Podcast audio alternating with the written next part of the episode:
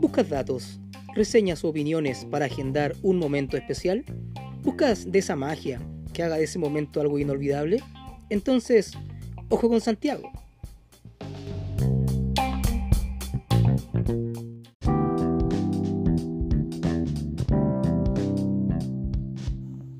Ostentó el récord de la torre más alta del país con 128 metros de altura a contar del año 1974.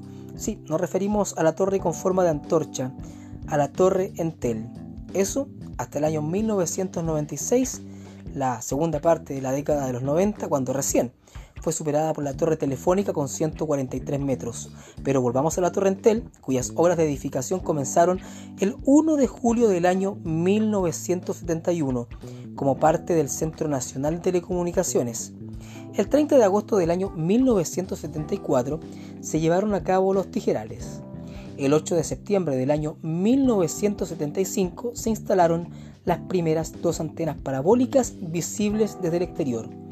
El 12 de abril del año 1976 entraron en servicio los canales telefónicos. Entonces, la Torrentel se convirtió en el corazón de las comunicaciones del país interconectando los servicios de telefonía, televisión, radio y redes de microondas de Entel con los de la Compañía de Teléfonos de Chile y con el norte, centro y sur del país y la provincia de Mendoza, Argentina.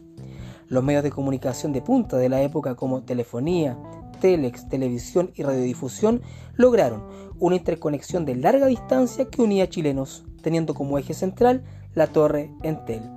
También podemos mencionar su protagonismo cultural como protagonista de diversas obras y un punto imperdible de Año Nuevo cuando la ciudad se ilumina con los fuegos artificiales desde uno de los puntos más altos de la capital que sigue convocando y uniendo chilenos.